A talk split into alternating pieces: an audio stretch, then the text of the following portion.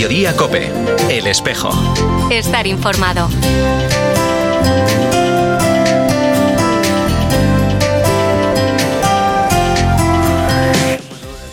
Reflexionemos ahora sobre la importancia de cuidar las raíces, porque solo yendo en profundidad las ramas crecerán hacia lo alto y se producirá así frutos.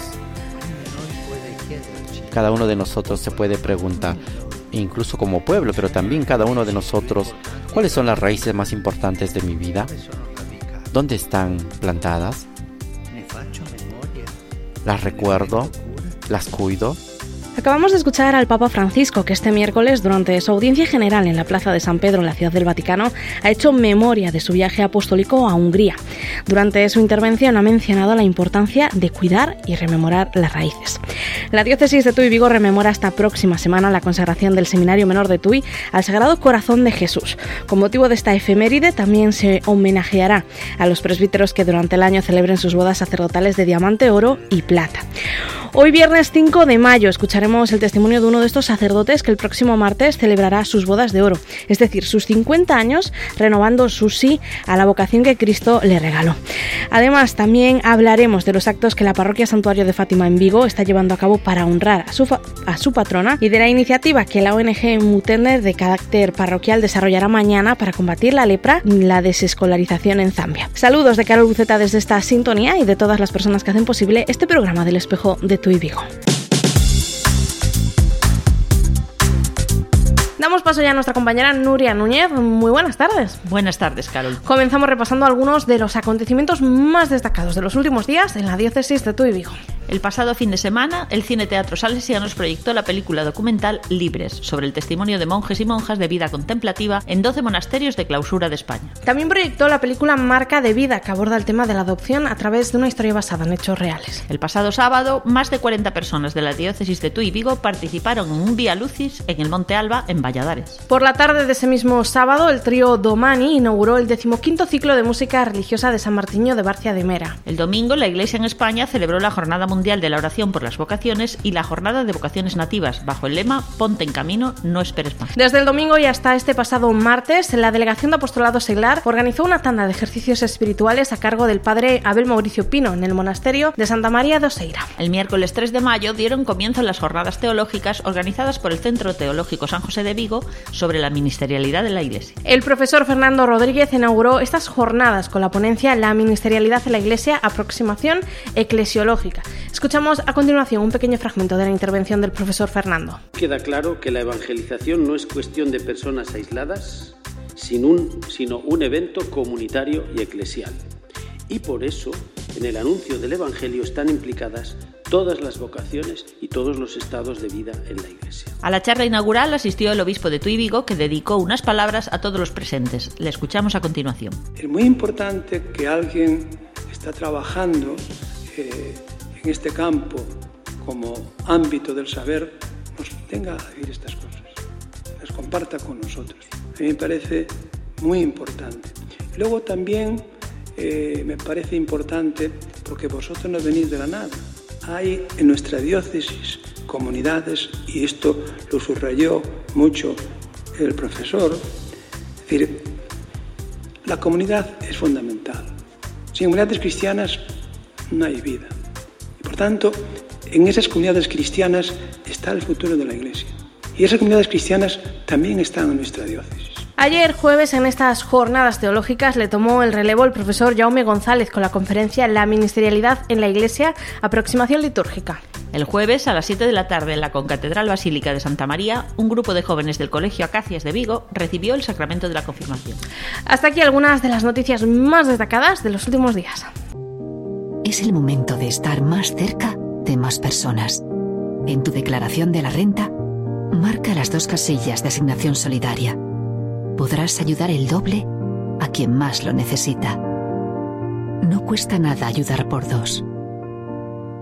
Caritas. Ayer comenzaron los actos que organiza la Parroquia Santuario de Fátima en Vigo para honrar a su patrona, cuya fiesta celebraremos el próximo sábado 13 de mayo. Desde ayer se reza la novena antes de cada una de las Eucaristías habituales. Además, también están previsto otra serie de actos. Para hablar de este tema está con nosotros Juan Luis Martínez, párroco de Nuestra Señora de Fátima en Vigo. Muy buenas tardes, don Juan Luis. Muy buenas tardes. ¿Se vive mucho la devoción a la Virgen de Fátima aquí en la ciudad de Vigo? Mucho, mucho. Se, vive, se vive mucho, se vive intensamente y en la cual esta devoción eh, ha llegado a cantidad de miles de personas.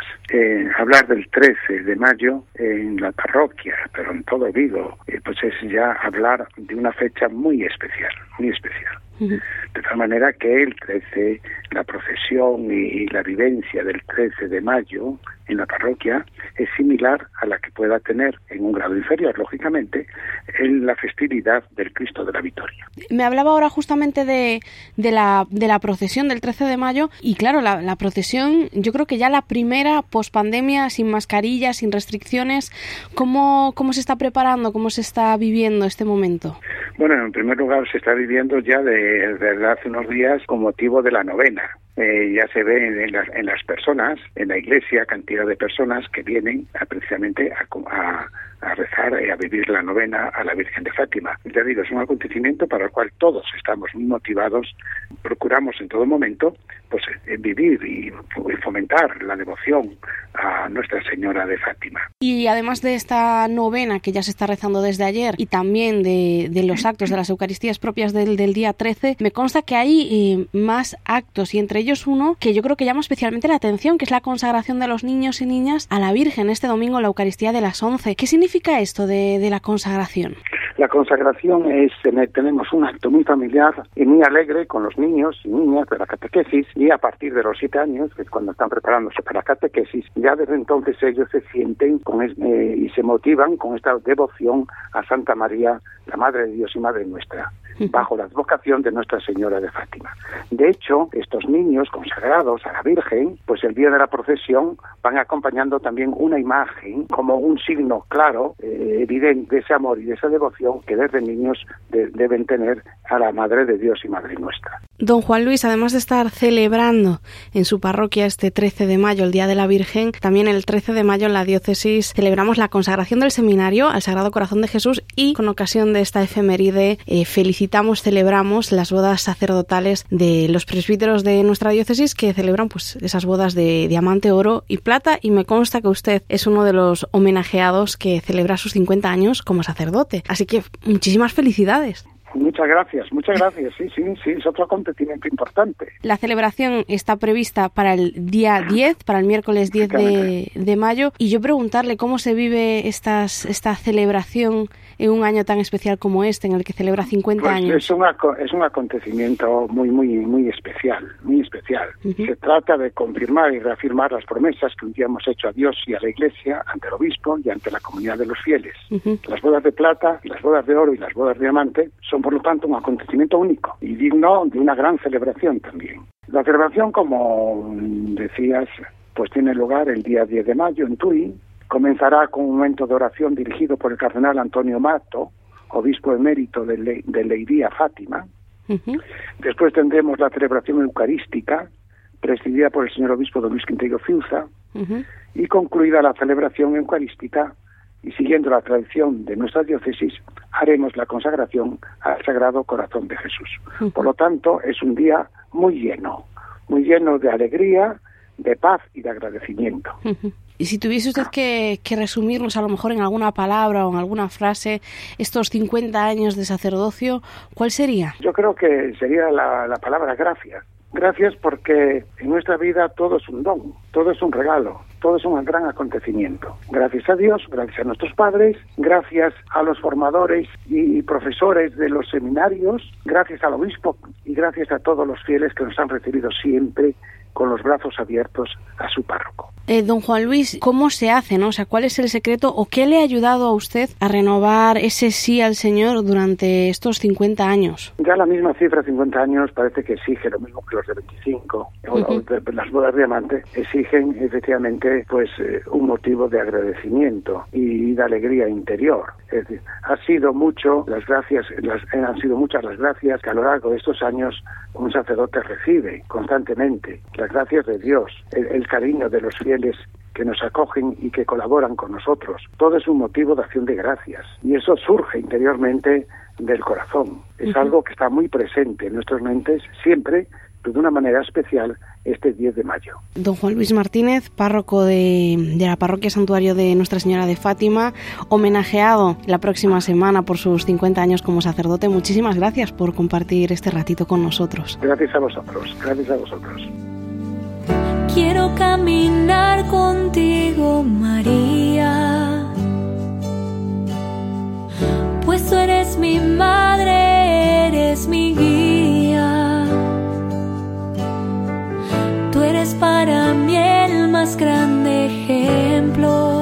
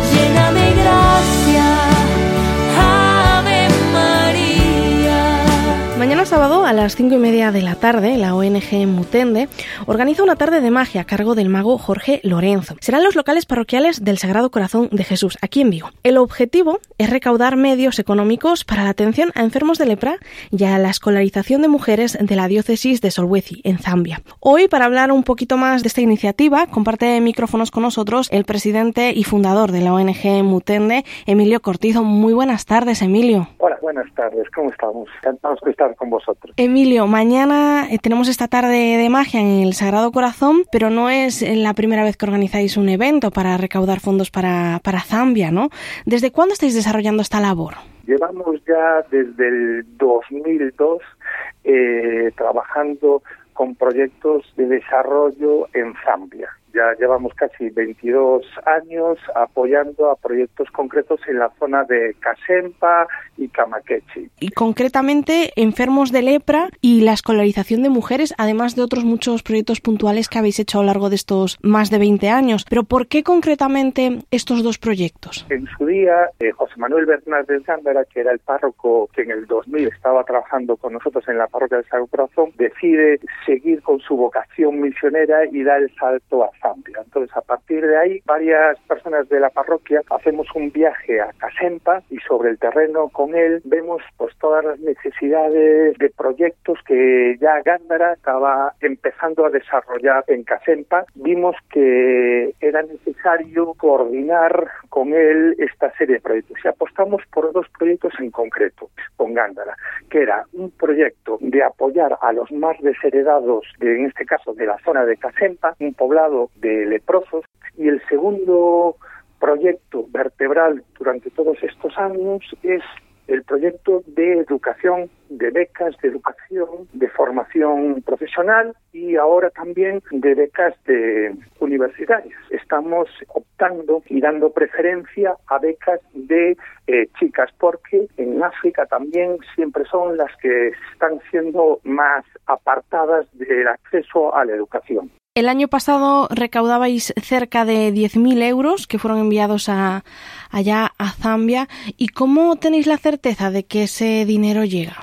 Somos una ONG parroquial pequeñita en la cual no tenemos ningún coste, no pagamos alquiler de, de locales, el personal que trabajamos aquí no cobramos, obviamente lo hacemos por vocación todas las aportaciones que eh, la gente nos da para apoyo a los proyectos van directamente canalizados a una cuenta que trabajamos con el IEM y también trabajamos directamente con la diócesis de Solhuesi, con el obispo de Solhuesi. Emilio, mañana tarde de magia a cargo del mago Jorge Lorenzo, pero ¿hay alguna otra forma más de colaborar con estos proyectos de de atención a enfermos de lepra y sus familiares y también a la escolarización de mujeres en Zambia o únicamente y exclusivamente a través de estos eventos que hacéis de forma puntual? La gente hace aportaciones ya mensualizadas y a partir de ahí, eh, con las aportaciones de la gente y con eh, acciones puntuales, eh, vamos intentando conseguir todo el presupuesto necesario para abordar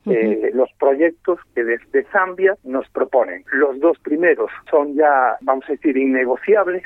Nos presentan algún proyecto más que intentamos eh, abordar a lo largo de todos estos años. Y Emilio, las personas que estén interesadas en colaborar con vosotros de manera más asidua, ¿cómo pueden entrar en contacto con vosotros? Nos hablabas de unos números de cuenta que quizás ahora no tengas a mano, pero si estamos interesados en participar de estos proyectos, ¿cómo lo hacemos? Se puede poner en contacto con la parroquia del Sagrado Corazón, obviamente con los párrocos, que en este caso con, con Suso, los puede dirigir a, ponerse en contacto con nosotros, o también por las redes sociales, pues ahí se pueden poner en contacto con nosotros y obviamente pueden hacer aportaciones a las cuentas que aparecen en, en Facebook. Emilio Cortizo, presidente de la ONG Mutende, muchísimas gracias por compartir este ratito con nosotros. Nada, muchas gracias a vosotros por ser altavoz de estos proyectos y nada, gracias. Yo no era independiente hasta que un día encontré en un piso de acogida de la iglesia y me dieron la oportunidad de ayudar a otras personas y, y me encanta. Por Ángela, por ti, por tantos. Marca la X de la iglesia en tu declaración de la renta. Por tantos.es.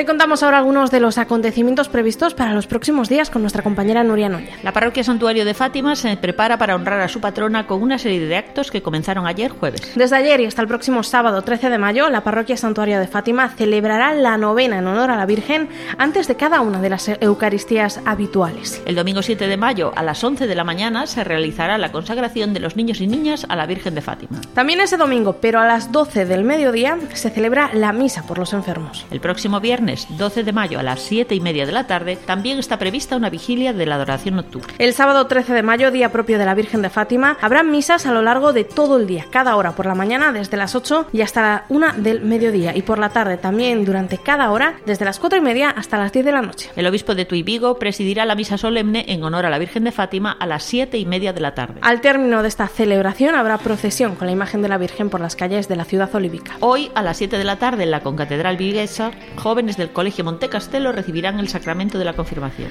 También hoy, a las 8 de la tarde, en el Salón de Actos del Seminario Mayor de Vigo, tendrá lugar la última ponencia de las jornadas teológicas de este año. Santiago Guijarro Porto, profesor de Teología de la Universidad Pontificia de Salamanca, clausurará estas jornadas con la conferencia El Ministerio Apostólico según el Nuevo Testamento. La Delegación de Catequesis organiza la Asamblea Diocesana de Catequistas, en la que se presentará el proyecto catequético Venid y lo veréis, creado por la editorial PPC y basado en la metodología Montessori. La asamblea dará comienzo a las 10 y cuarto de la mañana en el Seminario Mayor San José de Vigo y finalizará en torno a la una y media del mediodía. La Delegación de Catequesis también recuerda que el domingo 7 de mayo finaliza el plazo de inscripción para participar en el encuentro diocesano de la catequesis, que tendrá lugar en Tui el 20 de mayo. Mañana a las 5 y media de la tarde, en la parroquia del Sagrado Corazón de Jesús en Vigo, la ONG Mutende organiza una tarde de magia a cargo del mago Jorge Lorel. La recaudación de la venta de entradas se destinará a los proyectos que la ONG financia en la diócesis de Solwezi, en Zambia. En concreto, el dinero se destinará a las becas universitarias para jóvenes de la diócesis y para el cuidado y atención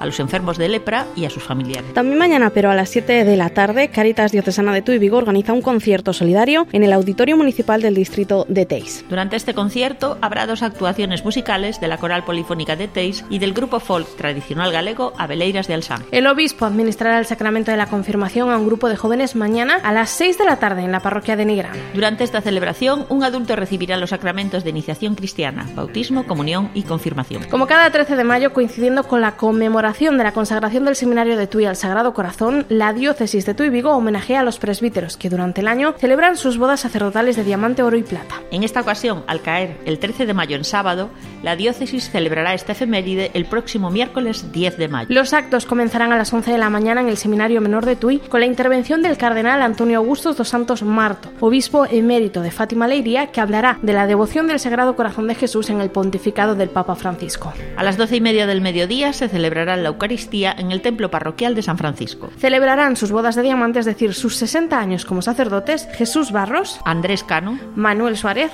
y Manuel Vega. Las bodas de oro, es decir, 50 años de sacerdocio, las celebrarán los presbíteros José Álvarez, el salesiano Eduardo Blanco, Eduardo Gutiérrez de la prelatura del Opus Dei, Guillermo Mandado, Juan Luis Martínez, Manuel Salcidos y Ángel Las bodas de plata, es decir, sus 25 años de sacerdocio, los festejarán José Antonio García y José Juan Sobrino. Desde aquí mandamos una felicitación a todos estos sacerdotes que celebrarán esas bodas sacerdotales. La jornada sacerdotal concluirá con una comida de confraternidad en la que se homenajeará a todos estos presbíteros que celebran sus bodas sacerdotales. El viernes 12 de mayo a las 8 de la tarde, un grupo de jóvenes de la parroquia de San Cristóbal de Candeán recibirán el sacramento de la confirmación. El sábado 13 de mayo a las 8 de la tarde continúa el ciclo de música religiosa de San Bartillo de Barcia de Mera con la participación del músico Guillermo Pastrana que interpretará obras de Bach. Los interesados pueden solicitar más información o reservar entradas llamando al número de teléfono 658 62 75 25. Te lo repito, 658 62 75 25. Desde el 26 de abril y hasta el 15 de julio, el Centro Social La Fundación de Vigo acoge la exposición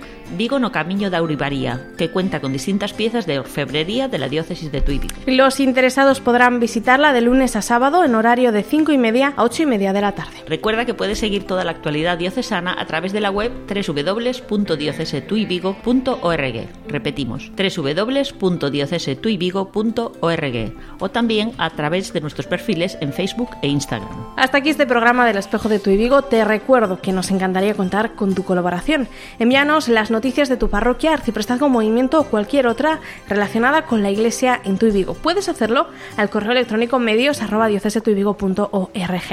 Nos despedimos con la canción Andar sobre las aguas del músico católico Santiago Benavides. Ojalá seamos capaces de no desviar la mirada de Dios para aprender a caminar por las tempestades de nuestra vida. Continúas ahora en mediodía copy con Pilar García Muñiz. Feliz semana y hasta la próxima. Comprensible es la obsesión por la tierra firme, pero dime si no que cada viaje que valió la pena empezó porque alguien hizo la vela. Hizo la vela.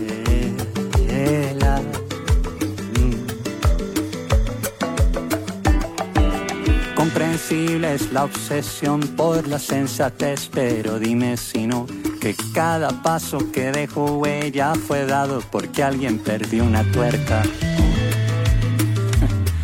perdí una tuerca.